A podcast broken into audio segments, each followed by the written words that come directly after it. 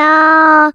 一个相信你的人。好，来欢迎收听电玩店，我是店长迪恩。本期节目虽然还是没有人夜配，不过没有关系，这非常像极我们平常开场的节奏。就算我们今天已经迈入了第两百集，这样算是一个很新的、很新的一个里程碑，但是。呃，没有人赞助的情况之下也还好啦。其实你说心情上会多大的影响呢？其实也没有啊，因为毕竟我们一起来做节目的初衷哈，蛮多时候其实就是把自己的一些声音，把自己的一些生活点滴给记录下来。那当然，你说在这个过程中，如果能够因此而对我们听众、对我们家人朋友能够产生一些相关联的一些价值性的话，那当然就算是一个功德一件嘛。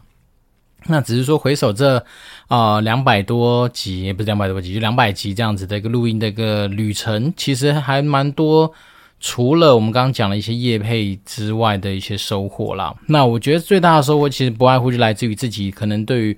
啊、口条啦，或是说对于自己在阐述很多事情的一些方式上面，真的这是因为透过很多时候的练习，所以真的有一些机会，好可以在比如说我们在职场上面随机发挥的时候。真的大概就是比较有一些梗，或是说比较有一些怎么讲呢？就是触类旁通的时候，你也会比较有东西可以抓取。所以这算是我自己这段时间以来，我觉得还蛮大的收获。那当然你说实质上的收获，其实还是有一些跟厂商合作的机会嘛。那当然我们选择的方式可能都是相对比较简单的，哦，不论是呃用口播的方式啊，或者是说。就是呃，相对比较复杂的，还是那时候帮蔡司镜片去做的一个算是业配上面的一个合作。好，因为一方面这种只要是跟那种保健品牵扯上关系的，或者是说跟那种呃治疗啦，或是什么医学方面的东西牵扯到关系，通常都会比较麻烦。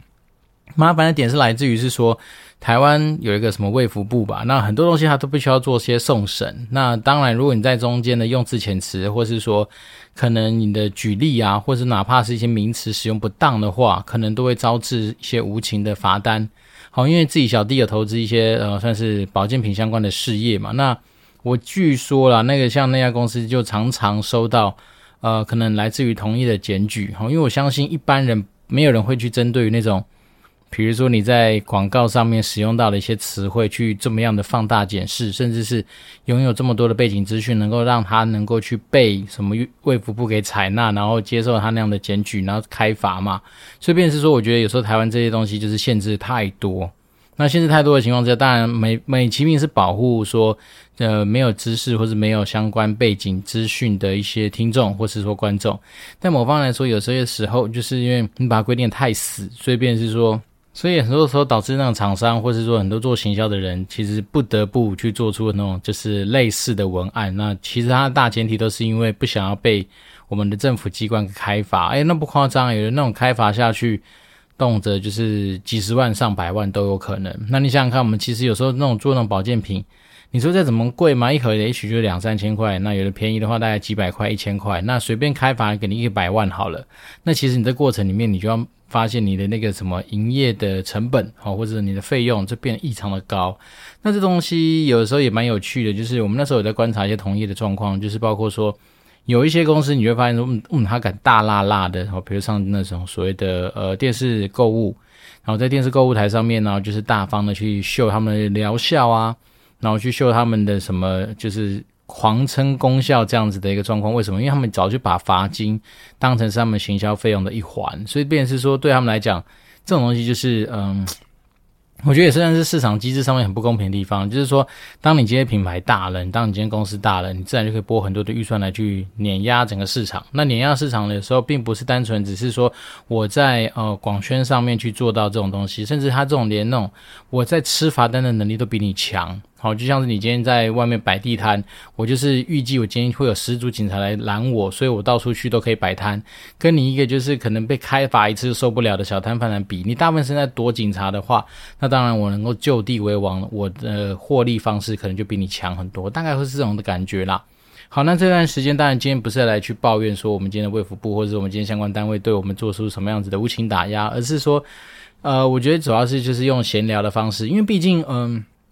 我们都说过啊，每十集就是我们来留一些话给我们家人朋友，然后算是一些比较软性的一些观念或是一些想法。所以，变成今天当然更没有太多的压力，因为像以前就是稍微还是会帮自己设定一些主题，然后就是这些主题可能会跟收入有关，可能会跟你的职场的发展有关，甚至有时候是会根据我自己在天使投资的领域，或者说在呃以前呢、啊，就是有段时间就是比较迷币圈的东西的时候的一些观察。那今天比较多的时候，反而就是因为每十集，那当然我觉得有时候每十集讲。讲这东西其实心情是蛮沉重的，好，因为我们最早一开始有这样的的，就是美食集要跟大家做一些分享，是因为来自于那时候小鬼黄鸿升跟 Kobe 离就是相继的离开我们，然后在那时候都其实属于蛮意外的事情。那最近离我们最近的意外事件，不外乎就是安倍晋三嘛。那在一个算是。毫不算是完全没办法防御的情况之下，然后就直接心脏中弹，然后接下来在一天之内就离开人世。那我觉得这种东西就属于非，就是很啊，死于非命嘛。那说实在，其实真的还蛮震惊的。那你说会不会难过？老实说，我跟他的距离蛮遥远的，所以你说难过倒不至于，但是就会觉得说生命之无常这种东西的感受，其实很强烈的发生在自己的身上。那我觉得其实有的时候啊。我们往往就是说，呃，这这个东西也是让我就勾起了一个想法，就是说，我们往往都会觉得是说，我们的时间应该很多，那我们跟谁谁谁相处的时间应该很多，哦，我们跟父母，我们跟某些亲人等等等相处的时间很多，那等到以后我飞黄腾达了，等到以后我怎么样怎么样怎么样，我再来去，呃，比如珍惜跟他相处的时间或等等。好，那当然这东西，呃，我算是运气也比较好，是因为我很早就体悟到说，其实人生真的蛮短暂的。所以呢，我倒是蛮反对所谓的什么延迟、什么延迟享乐这样的事情。哦因为延迟享乐这件事情，我觉得某方面建构在说是一个，你相对来说你是把一些风险。啊，传强加在自己身上，为什么？因为你既然延迟享乐，所以代表说你可能要确保说你未来的时候，当你享乐的那个时候的身体状态，或者说你的所有的条件，都能够让你达成到所谓享乐这件事情。但往往有的时候，我觉得人啊，其实说实在的，蛮多意外的事件告诉我们，其实你有时候东西，你以为你都能够 plan 好，你都已经计划好，然后未来，但是等到那个时空背景的时候，你往往你自己的身体。或是你的心境，搞不好真的答案都不太一样，所以我倒是觉得有些时候，呃，为什么会这样的体会？是因为最近刚好，好，我们除了把房子给处理掉之外，那当然我们自己的呃车子也转眼之间到了一个五六年的一个呃状况。那当然现在随着自己的小孩出现有两个嘛，然后有时候跟长辈我们在出游的讨论上面的时候，我就一直觉得说，爱与五人座这件事情，其实会让我在我们在很多事情的讨论上面，会因为这样而。失去了，比如说一起出游的一些记呃记忆啊，或者是说一起出游的一些动力。然后当然说有些时候他们都会说啊，其实我们想象没有想象中那么常常需要出去。然后甚至以前我们那时候在买这台车子的时候，明明有七人座可以选，然后我就跟我老婆在聊，老婆就说没有，我们其实平常根本不会有七人座的可能性，所以就不要选。好，但是时空背景回来，我就跟他说，我们仔细去想一想。以我们家里自己的一些所谓的哦休闲娱乐的习惯，其实蛮多时候是大家期望能够一起出发，一起出去玩。那当你有今天这种东西，如果你以结果来看，当然你会说啊，我们出去的次数其实没那么多。那其实。很大部分是来自于说，因为我们在一开始念头讨论的时候，你就已经把它打消了嘛。比如说，你会觉得说，哎呀，只是去，比如说啊，附近那个公园，哦，那你就要去租台车子，怎么可能会发生这种事？所以你就把它打消，或者说，哎呀，本来有可能有机会，但是你会想说，又要去做一个租车的动作，或者怎么样怎么样，你会打消。好，所以当你这东西在讨论的时候，你就会陷入一个很有趣的现象，就是你如果只以结果来看，对啊，你确实出去的次数没有想象中那么多。但是如果你把源头拉进来，当你有这个念头是当就算成一次的话，你就发现其实次数是蛮多的。那只是因为中间的过程，经过你可能觉得有一点麻烦，那哪怕是说分两台车出去，一台人一个人跑去找一个 iRent 的相对简单的车来租，大家都会觉得有点麻烦，因为这样而产生你后面没有达到这样的结果效应，所以你会觉得说好像是整个结果来看没有这么多次出去的一个呃成果。可是我那时候就是跟他说，其实你因为这个东西的牺牲，因为这个东西的一个不想去，好，会因为这个东西而觉得选择在家里，那少了一个大家一起出去旅游的一些回忆。那你真的是说真的，假设你呃十年二十年之后，父母就是百年过去啦，或者是说十年二十年之后小孩子长大啦，那你那时候再后悔说，哎呀，当时候应该多花点钱，让我们家的车子升级成七人座，大家可以出去游。游玩，然后可以怎么样怎么样怎么样。那其实到时候的后悔，我觉得都是很可惜的。那这东西回到我们在远古集数，也算是在前面几次在讲这种美食集，就是留下话给朋友的一些系列单元里面，我就会提到过说，其实人生真的，你到了老之后，你不会去后悔你曾经做错过什么样的事情，但是你会遗憾你什么事情没有做。那这东西真的就是这样，就是说啊，假设我们今天过了，我们讲时空背景过了十年，哈，十年以后，迪恩已经是一个四十几岁的人，也许父母已经大概七八十岁更老，那时候你就算想去换一个七人座的车子，想带父母出去动。他们也可能因为身体的一些条件状况，已经不允许跟着你到处去跑了。那到时候你再来后悔，我觉得就蛮可惜的。所以我自己有时候是觉得是说，我个人当然你说我们是乐善好施没错。那我们虽然说也在乎账上的数字的一些增加也没错，可是对于我自己来讲，我永远都记得是说，当我们今天努力的工作，当我们今天努力的累积自己的财富，其实有一天你还是要去用在你该用的地方嘛。那对我而言，你如果不把握一些时空下，就必须要去做的这些呃花费的话，等你以后就算那些数字达到某一个程度，你可能心里面稍微比较安心之后，再拿出来用，其实那种感觉真的就不一样。然后甚至我有时候常跟我老婆讲，其实有时候呃你能够买到很多东西，可是你买不到时间嘛，那你不能够买到就是小孩子成长的每一分每一秒嘛。所以像我自己的女儿现在已经十一个月多，快要一岁了。那当她一岁、两岁、三岁这样一直长大之后，她是不可逆的。当然你说嗯。这本来就是一个呃，算是自然的法则。但是我觉得人这东西也蛮有趣的。当你到某一个年纪之后，其实变化没那么大。好，虽然说像我们现在已经三十八岁了，那对比我们其实三十出头的样子，其实你只要服装打扮一下，倒也没有差距那么大。这也就是为什么那么多女明星她总是可以回去，假设二十几岁演个高中生，或三十几岁演个二十几岁的，好像都还好，没有那么违和这的原因嘛。但是小孩子不一样诶。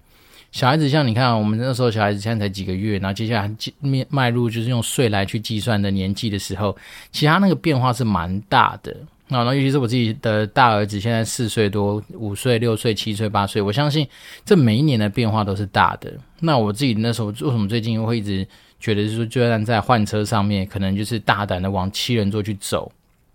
的一个大的原因，就是因为还是很期待，是说能够把握自己能够把握的事情，然后让家人能够创造出这样的回忆。因为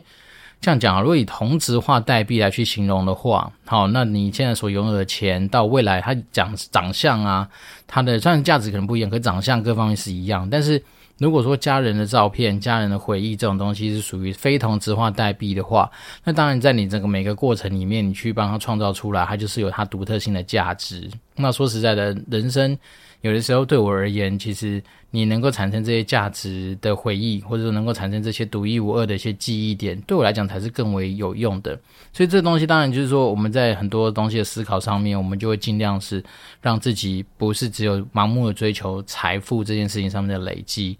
那这东西当然也比较悲哀的是说，我们自己身边有一些例子啊，好，比如说呃自己有些亲戚常常就没有啊、回首以前，就是说，哎呀。早知道那时候以前，如果说对我们自己某某某长辈再更好一点，那他们其实当时就会怎么样？或是有些人就会感慨说：“哎呀，还有险好险，那个时候有带他去哪里哪里哪里，然后，要不然他那时候在离开之前都没去过哪里，才是很可惜。”好，那以我自己的为例，像我外婆，她一直以来都是一个呃，从小在。算是在那种日本教育体制下面长大的一个人嘛，那他他一辈子都是过得很辛苦，没错。可他日文就很好，那他其实从以前就一直非常向往，说希望能够有一天能够到日本的国土上面去游历一番。好，因为毕竟他会讲日文，他也是蛮好奇日本的文化或什么。好，但是因为我自己的那个。我要称作爷爷的亲人，那他呢？当然，因为他们以前就是受到日本人的迫害，所以他其实对日本是非常仇日的。那也因为这样的状况，所以我外婆其实到他过世之前都没有机会踏上日本的本岛。好，但是他也是呃，你要说这是他遗憾吗？其实确实也是。那这东西你说现在你就算再有钱，或者说去日本再便宜等等等，他也没有不可能去完成这件事情了。但是我们也是有时候就是感慨说，好险他那时候在他身体还不错的时候。他有去俄罗斯啊，有去一些地方走一走，所以在回忆他的照片的时候，你就会发现说，哦，有这些地方可以勾起了蛮多的回忆。那我觉得这东西就是当成是一个我觉得蛮有趣的案例，就是跟大家分享是说，其实我们有时候真的在你自己人生上面，不要因为麻烦或不要因为未来还有时间这件事情，就让自己好像可能拥有很多的借口，拥有很多的空间。对，那我自己一直都。哦，我觉得也蛮有趣的哦，就是随着自己的年纪越来越到某一个程度，哈，比如说现在三十八岁，那至于我三十五岁的自己，我就发现说，其实这种这种念头反而只会越来越强烈，就是说我好像就要去追逐什么，或是把握什么这样。那对于年轻时候的自己，倒是反而没有那么多的一些设想，然后总觉得就是随波逐流啦，然后过一天是一天啊，等等等。那现在来说的话，就会更去珍惜我自己所想要把握的东西。那实际上把握东西对我来讲。也有可能是因为巨蟹座的关系吧，然后这个月是属于巨蟹巨蟹座的月份，哈，因为毕竟六月底到七月底中间是属于巨蟹座的生日的密集的个高峰期，所以变是说，当然我觉得其实巨蟹座人本来对于家庭这两个字就会特别的看重，那这个东西确实也是啦，哈，就是变成说有很多东西只要是跟家庭。在做排序的时候，我很多时候都还是会以家庭的发展或家庭的需要做优先的考量。那当然，你说其实有些时候，我比较不会去过度的，像很多人就是非常精打细算，是说要去追求那个他们自己在存折簿上面数字上面的增加。那这东西当然，你说我们这样是属于那种啊、比较挥霍嘛，好像如果说以反面的词汇来定义它，好像也是这样。好，但是换个角度想，就是。说实在的，你只要把一些你生活所必需的东西都准备好，然后你把你自己都照顾得好，其实有时候你也不用去过度的去把很多那种数字面的东西一直去刻意的去放大它，或者刻意的去在乎或计较它。那因为我觉得有时候说实在，你看像是最近的一些案例嘛，比如说安倍晋三这样的状况，或者是之前那个什么呃游戏王。的作者，他好像类似应该是去潜水还是干嘛，不是也就是这样走了吗？对，所以你就会更知道说，其实有些时候你并不是说你好像把自己人生都。哦，好像就是觉得他可以照着某一个剧本走，其实有时候也没那么简单啊。他当然，当老天爷跟你开玩笑的时候，其实真的就很快。然后再来是说，呃，有的时候你在看每天的新闻嘛，不外乎就是出去骑个摩托车，然后那可能就发生一些交通意外，或是这次 COVID 这样走下来，其实蛮多人在没有染疫之前根本不知道染疫之后的状况会是什么。所以有时候说实在的，呃，就像我们那时候有我在学那个投资理财的时候。有个老师讲过一句话，我觉得也还蛮有趣。他是说，损失多少钱是你自己能够控制的，但是能够获利多少，反正是市场能够给予你的。所以代表说，有些东西就代表说，你能够去控制的，就是你能够掌握的部分。好，比如说你想要停损，你就停损，这是你自己能够控制的。但是能够获利多少这种东西，能够涨到什么地方去，其实往往不是你能够去控制它，就是这样。那就回到我们刚刚说的人生上面，很多事情就是这样，就是说。你今天能够把握的是你今天可以花钱的节奏。那钱这个东西怎么样能够进来？有的时候往往不是你能够百分百能够确定的。就算你我们这样以前跟大家分享过很多方式嘛，包括说你在主动收入上面的努力，你在斜杠的时候去做一些打工的东西，除了那些你用时间去换取金钱这东西是非常明确可以看得出来之外，那我们就讲嘛，你今天能不能够被晋升？你今天能不能够？跳槽被加薪，你今天能不能够拿到一大包的分红？其实往往很多时候并不是百分之百掌控在你手上嘛。我们能够掌控的是说，好，我努力去做，好，老板交干给我的任务，我努力去把它达成，我能够做出一些可能超乎他想象的一些安排或规划。那有的时候真的能够得到好的成绩，等等等。但是这些东西能不能等于你自己的实质收入？诶。有时候也很难讲，因为毕竟我们帮人家打工嘛。好，就算你今天是自己创业，你往往有时候有些 business model 你已经做得很好，可是你要去想办法让市场上能够产生效益，有时候也不见得百分百完完全全是你能够去掌握的。好，那我们就以更呃大家应该耳熟能详的例子，像 TikTok，TikTok 它在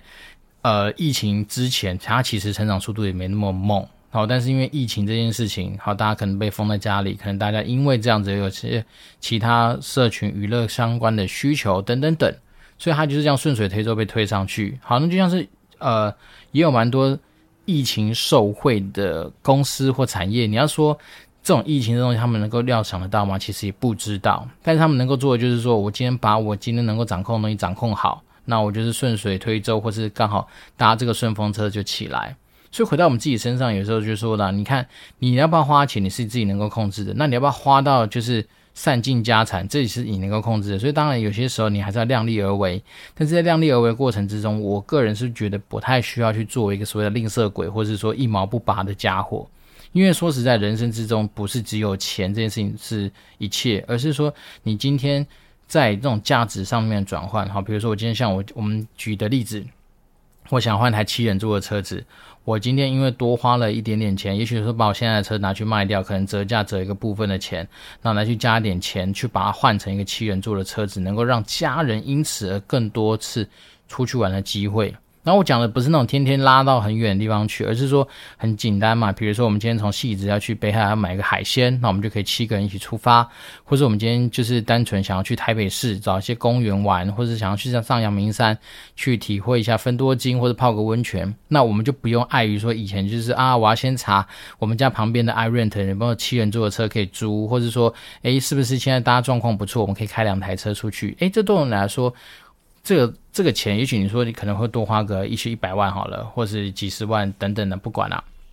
但是这一百万换算成下来，其实你会发现，其实还蛮值得的，是因为你也许车开个几年之后，你还是有机会把它卖掉啊，卖掉之后它还是有一个折价的空间嘛。那换算下来，其实你有时候就觉得说，其实也没有花到这么多的钱。对，那我觉得这种东西有时候就是你。仔细去想想，这些钱它所产生这些回忆的价值，哪怕是放到十年之后，你就会发现说，哇，其实还好，这时候有做这样的决定。那这东西就是，呃，如果要让听众更有感觉，就像是我们那时候在跟一些我小孩子的家，呃，算是其他家长在聊天的，他们就说，还好，还好，在疫情前的时候，他们就有带小孩子出国去玩。好，你想想看，我们其实转眼之间也被。关在这里面，从二零二零年到二零二二年，已经关了两年。很多人应该在这两年之内没有搭过飞机吧，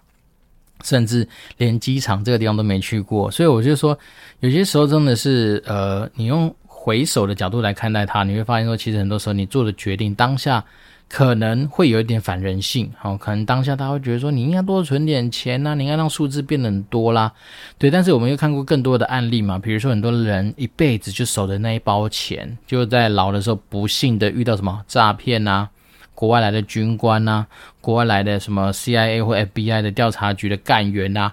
或者是等等等啊，或者有一些什么就是更卑劣的嘛，什么假冒检察官啊，说你的什么，呃，因为你更你觉得本身是个奉公守法的人嘛，所以他就是用这种你因为守法的精神来去给你一个诈骗啊，那你一辈子的钱不是被就这样被骗光嘛？所以说实在的，我个人觉得有时候我们自己就是不要只抱着那些数字在那边跳动啦。我自己从小。哎，这这，我觉得可能可能真的跟命格有点关系哈。因为小时候就是有那种算命的老师就说，这小子天生就是呃乐善好施，好讲好听点就是乐善好施，广结善缘嘛。讲不好听点就是说，可能钱在他身上就是会咬他，所以他可能不见得能够像很多人就是非常精打细算把钱都守在那边。但是我自己越长大越越是去回想，我就发现其实我的想法也很简单。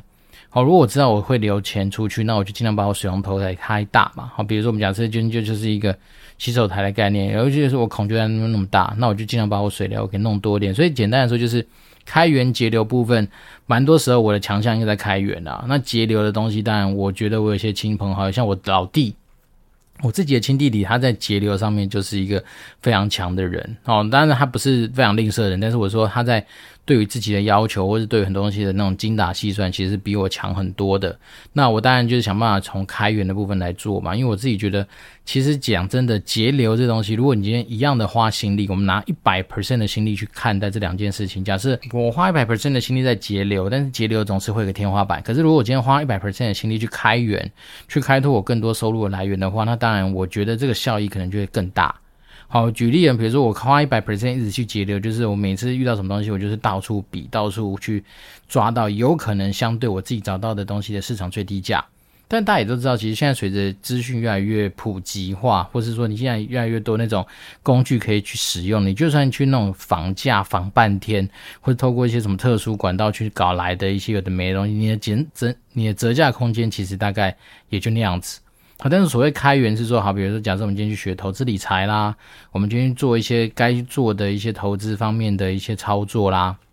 或许它能够帮助我们带进来的收益，可能就远大于这些我们刚刚说的节流的部分。那这东西就很讽刺啊，就是像我们以前在做那种线上游戏营运的时候，我们就有看到很多玩家在那边讲说：“我靠，这次武器好贵，好贵，好贵啊，干嘛干嘛的。”对，那大家只会想说，怎么样用最便宜的方式拿到这个道具啊？用最便宜的方式来去做这些道具的购入。但是那时候就有一些我个人蛮钦佩的一些高手，就是说：“哎呦，我早就知道天堂这时候如果推出这个活动的话，我在之前我就开始慢慢的去，或者我在那段期间就去做一些游戏橘子股票上面的操作。好，那哪怕是他只要投入一个一百万，赚个十趴就是十万，他买几把武器的话可以。所以对他来讲，他们有时候看的东西是这样。好，甚至是那时候不是卫生纸之乱嘛？卫生纸之乱，大家都在那边想说，干嘛去抢卫生纸？要不然以后或者我抢一年份的卫生纸，把家里囤满满。好，那当你去算那一包卫生纸可以省多少钱？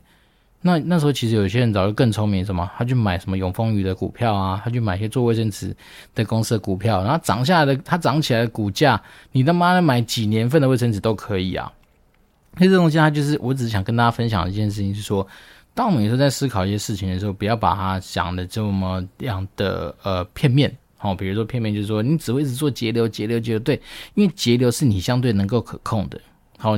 那这没错，那是你一定可以做的事情。但是我自己就觉得一样，因为人这种东西很现实嘛。当你精力放在 A，你可能就会忽略到 B 这边的一个投入。那很多人也还是讲嘛，时间在哪里呢？成就在哪里？所以我今天的成就，当然我会希望说，能够在开源上面，能够自己想办法去多培养这些技能啊。那节流这种东西，当然，也许我到时候可以走所谓的自然节流法。所谓自然节流法，就是说啊，我跟就就都不要花嘛，我就是维持一个固定的东西，或是。每个月我该花多少钱，我就把它扣起来。那其实就是最简单的，就是我那个户头里面最高上限就是那一包钱，那我能够用就在那边。所以你自己身体就会用这个自然的方式去做一些调节，这就是一个我觉得可能相对来说更简单的做法。所以呢，当然有时候我自己现在是三十八岁嘛，三十八岁的自己其实很难去预估到我今天四十八岁、五十八岁、六十八岁，我自己的身体条件会变成怎么样。那我能够自己。把握的事情，当然就是说，我在我现在能够把握的，我能够想到的东西上面，我就尽量去但求我自己觉得价值相对比较高的一些操作。好，那像我最近在以买车为例啦，然后大概就是用这样的方式去发展。那当然，我也当然也是希望能够分享给我自己的小孩子，是说，以后你在自己人生道路上面的思考的时候。首先，当然你不要去想说你永远都还有很多的时间，好什么永远以后再来什么，等到长大再来对爸妈好或是怎样。其实我觉得应该去思考是说，你在现在的这时候的自己能够做什么事情，那你就把它做好。好，是说你现在这时候做什么事情你不会后悔，那你就去做。所以它就是有时候就是一种，嗯，我觉得还是蛮有趣的，就算是一个 push 自己努力去尝试事情的一个动力。对，因为我那时候就以前上大学的时候，有时候蛮疯的啊，所以蛮疯的时候，你会敢去尝试一些的没东西。那那时候推动我的一个动力，就是来自于我告诉我自己说：好，如果我今天不做这东西，我会后悔，我未来会有遗憾的话，那我就去做。然后反正说实在，有些东西了不起就丢丢脸嘛，拿不了不起就是。当然，当然是我先说，前提不是让你自己身体去产生一些什么人身安危上面的一些伤害，而是说，也不是做一些做就做一件犯科的事情。不能说什么我今天没有尝试过什么性骚扰，所以我想去摸一下女生的胸部或屁股，不，绝对不是这种事情，而是在于是说，举例，比如说那时候我们就想说，好，呃，我们讲好跨年好了，从来没有尝试过说从。中立骑摩托车到新竹，然后再从新竹骑摩托车到永安渔港，然后完成这样子绕一圈这样子的行程。那这种事情我们觉得都可以去做，或者是说你没有尝试过参加什么比赛，那你可能就去尝试看看。像我们以前那时候，我记得大三吧还大几，然后那时候有那种校运会，像以我们这种胖子，一直来都是跟这种运动会。基本上不会扯上关系，可那时候我就大胆去报一个什么五千公尺的比赛。那像天气啊，现在全民疯马拉松的状况之下，或全民疯路跑状况，五公里其实是一个非常激烈的数字。可是，在那个时候十几年前，哦呦，现在有没有二十年前？哦呦，好，反正你在十几年前呐、啊，十几年前那时候其实报这种比赛，我个人觉得还算是蛮有趣的。对，那时候就是你就参加一个校运会嘛，然后是一个最无聊的节目，因为大家跑出去。好，快则有些人十几分钟嘛，就那种得奖大概十九分钟跑完。那像我们这种比较鸡肋的，然后比较烂的，可能跑二十几分钟。所以代表说全场就有看着一群傻逼在那边跑来跑去，跑来跑去，跑二三十分钟这样的时间。然后中间呢，因为学校也知道这个跑什么五千公尺是很无聊的嘛，所以我们就会放那个什么啦啦队的得奖队伍在中间跳啦啦队给大家看。那那时候你就会觉得说，靠呀，你自己跟那个小丑都还不如，你知道吗？因为大家目光都放在那些啦啦队的正妹身上，然后飞来飞去，跳来跳去。但是我们这种小色就在旁边知道，哈。那虽然我们没有停啦，我们目标是不能停嘛，就这样全程跑完，然后总是比有些用走路的来好。可是你还是觉得你自己很悲催啊，因为你这边跑的过程里面，大家其实没有在屌你。所以这就是一个很有趣的过程，就是说我们年轻的时候就把握这种机会，告诉自己说，哎呀，有些东西可以。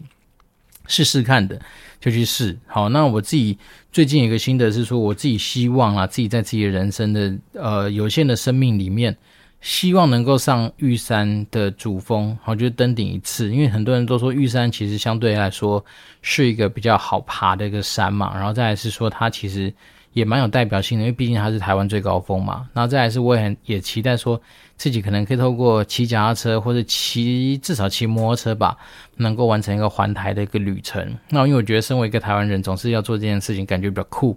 对，那这东西都只是自己现在目前设想的一些事情。那当然以后可能要随着自己的时间比较宽裕的时候，我们再做这些东西的安排。但是就是慢慢把它写进自己的人生目标里面。好，那今天这一集呢，始终还是没有新的听众留言，不过没有关系，非常高兴，感谢大家陪着我们走完了两百集。那今天是第两百集，也是第二十次，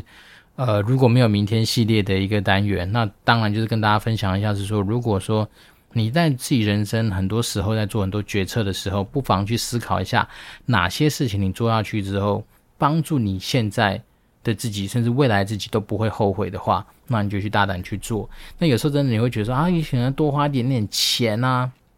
那我觉得只要在自己。的能力允许的范围里面，说实在，有时候你多花一点钱，你得到的价值搞不好远超过于你现在所花费的这一切。那我只是说想把这样的心境，透过今天这样的机会，那非常感谢我们大家就陪着我们走两百集。我要强调一下，其实我那时候也没想过，呃，转眼之间就到两百集。那当然我自己是很期待说，如果有一天。能够让我们百集之后变千集，那当然会不会出头天谁知道？但至少我们在这个过程里面，自己的成长跟自己还有得到很多啊听众的信任啊，或听众给我们的一些回馈跟指教，我觉得都非常的高，嗯，不能说对，非常高兴啦。我觉得只能说说，就是这段期间真的得到很多。那我自己始终觉得这段期间的旅程，其实你不能说是很梦幻，但是我觉得其实真的是得到不少。的一些收获是真的。好，那今天外面的天气是非常热。那我们现在外面的那个温度计显示大概三十五六度。那目前的时间是礼拜一的下午六点五十二分。那非常高兴能够在 Seven Eleven 的这一天，哈，然后达成了我们两百集的一个里程。那也希望把这样子持续，就是把简单事情重复做，做久不简单这样子的一个心情，呃，分享给我们的听众。那我们期待是有更多的互动，跟未来更多的一些就是。呃，可以交流的一些题目，那当然就是我们希望啦，当然还是自己每个人的人生都可以过得更有价值，然后更加的丰富跟呃充满的色彩。好，这边是电玩店，我是电长迪恩，那我们就持续保持联络喽，拜拜。